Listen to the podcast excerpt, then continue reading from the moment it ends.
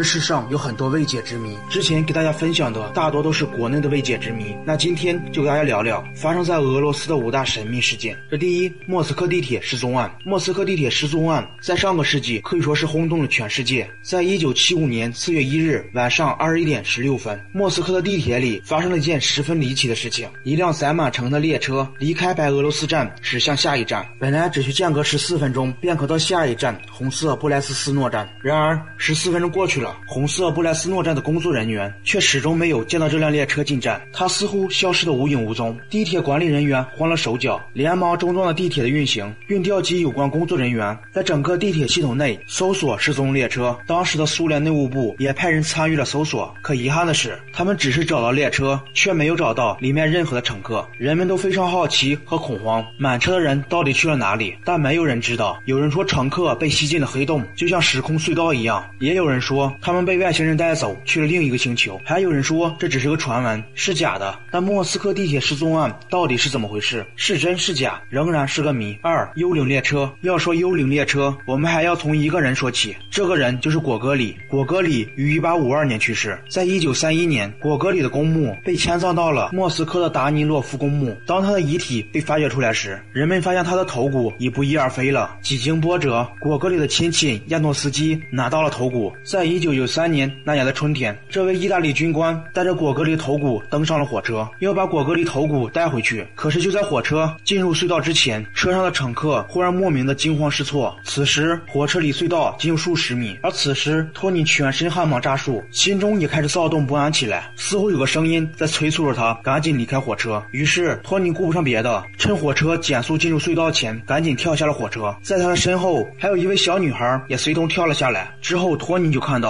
隧道中都是弥漫着粘稠的白雾，将火车紧紧的包裹着。随之就是汽笛声消失，然后火车也紧跟着消失了。此事发生之后，警方和列车运营公司一起对隧道进行了勘查，但却一无所获。不仅一粒煤渣都没找到，就连轨道也没有刚刚行驶过的痕迹。虽然警方怀疑托尼和小女孩的言辞，但是经过询问下一站，确实没有发现那辆火车经过。最终，一百零四名乘客外加果戈里的头盖骨就这样一同神秘的消失了。三深井录音。事件深井录音事件，它还有一个别的名字，那就是大名鼎鼎的科拉超声钻孔。那这到底是怎么回事呢？据说在八十年代，当钻井挖到一万两千米时，忽然传出了妖魔鬼怪的声音。而由于对这奇怪现象的好奇，研究人员向井中放入了一个耐热的话筒，同时还放入了其他类型的传感器，录下了非常奇怪的、不像人类吼声的声音。当时面对人们的质疑，现场的工作人员被逼急了，对天发誓说，听到的声音就像地狱中罪人的呼叫。随后，他们忽然突然。听到了一声自然界从来没有听到过的强烈的爆炸声。自此之后，数天里再也听不到任何声音。根据现场人员回忆说，这让他们想起了前苏联宇航员拍到地狱的事情，让人感到毛骨悚然。甚至当时一位负责科拉超深钻井的博士也发表了言论，他说钻探开始时一切都十分正常，但到了大约九英里深，那个钻探机器忽然转得异常剧烈，并且还传来了超级恐怖的声音，显示这地底下有个巨大的空间。他说，据温度感应器显示，那里的温温度。高达华氏两千度，而当我们将钻探针收上来时，更吓一跳的是，随着那个洞口喷出的高温气体，一头长有獠牙、眼神充满邪恶的巨大怪物从里面飞了出来。它就像一头发狂的猛兽，不停的高声尖叫，转瞬间便飞走了。这件事可以说是越说越邪乎。不过，也有人表示，关于那一段地狱之门的录音，其实是一段电影特效，经用加工后发表出来的。总之，说什么都有。而我个人对于它是谣言的说法，也是比较认同的，因为疑点太多了。四。通古斯大爆炸，通古斯大爆炸发生在一九零八年六月三十日上午七时十七分。当时，一个像太阳一样明亮的火球划过西伯利亚地区通古斯河流的上空。几分钟后，突然产生的爆炸照亮了整个天空。当时，爆炸的能量相当于一千枚投在广岛的原子弹，超过两千一百五十平方公里内的八千万棵树木全部损毁，冲击波将附近六百五十公里内的全部玻璃震碎，可以说是相当的恐怖。因此，很多专家认为大爆炸是由陨石。或者是小行星撞击所导致的。尽管这种说法得到了很多人的支持，但遗憾的是，研究人员在现场根本找不到撞击所产生的陨石坑，连起码的陨石碎片都没有。那又是什么东西能造成这么大的破坏？这个没有人知道。五，迪亚特洛夫事件。迪亚特洛夫事件发生在一九五九年二月二号，其地点位于俄罗斯中西部一座名为欧特尔坦的山上。这个登山队是由乌拉尔技术工艺学院校营组成的滑雪队，成员中年纪最大的是三十七岁，最小的二十一岁。八男二女，共十人。一九五九年一月二十五日，他们一行人坐着火车来到了离目的地最近的城镇伊夫杰利，这是一个人口不足万人的小镇。二十六日，他们转乘卡车来到了离登山口最近的一个小村维加伊。一月二十七日，在迪亚特鲁夫的带领下，一行人便带着装备开始向奥托尔滕山进发。刚刚出发不久后，队伍中的尤里刘丁便开始发烧，于是他不得不提前下山，准备返回伊夫杰利。等其他队员从山上返回后，再一起回叶卡捷琳堡。而剩余的九名登山队员则继续登山，他们打算在这座名叫尔唐的山进行为期三周的登山之旅。但不料九人全部惨死，没有人知道他们到底遭遇了什么。难道真的是外星人在作怪？有人这样猜测。但最有力的证据是，他们一行人误入了前苏联的军事禁地，并因为武器实验而惨遭屠杀。当然，后来还有科学家给出了比较让人信服的证据，就是他们可能遇到了雪崩事件。好了，我叹为观止，我们下期再见。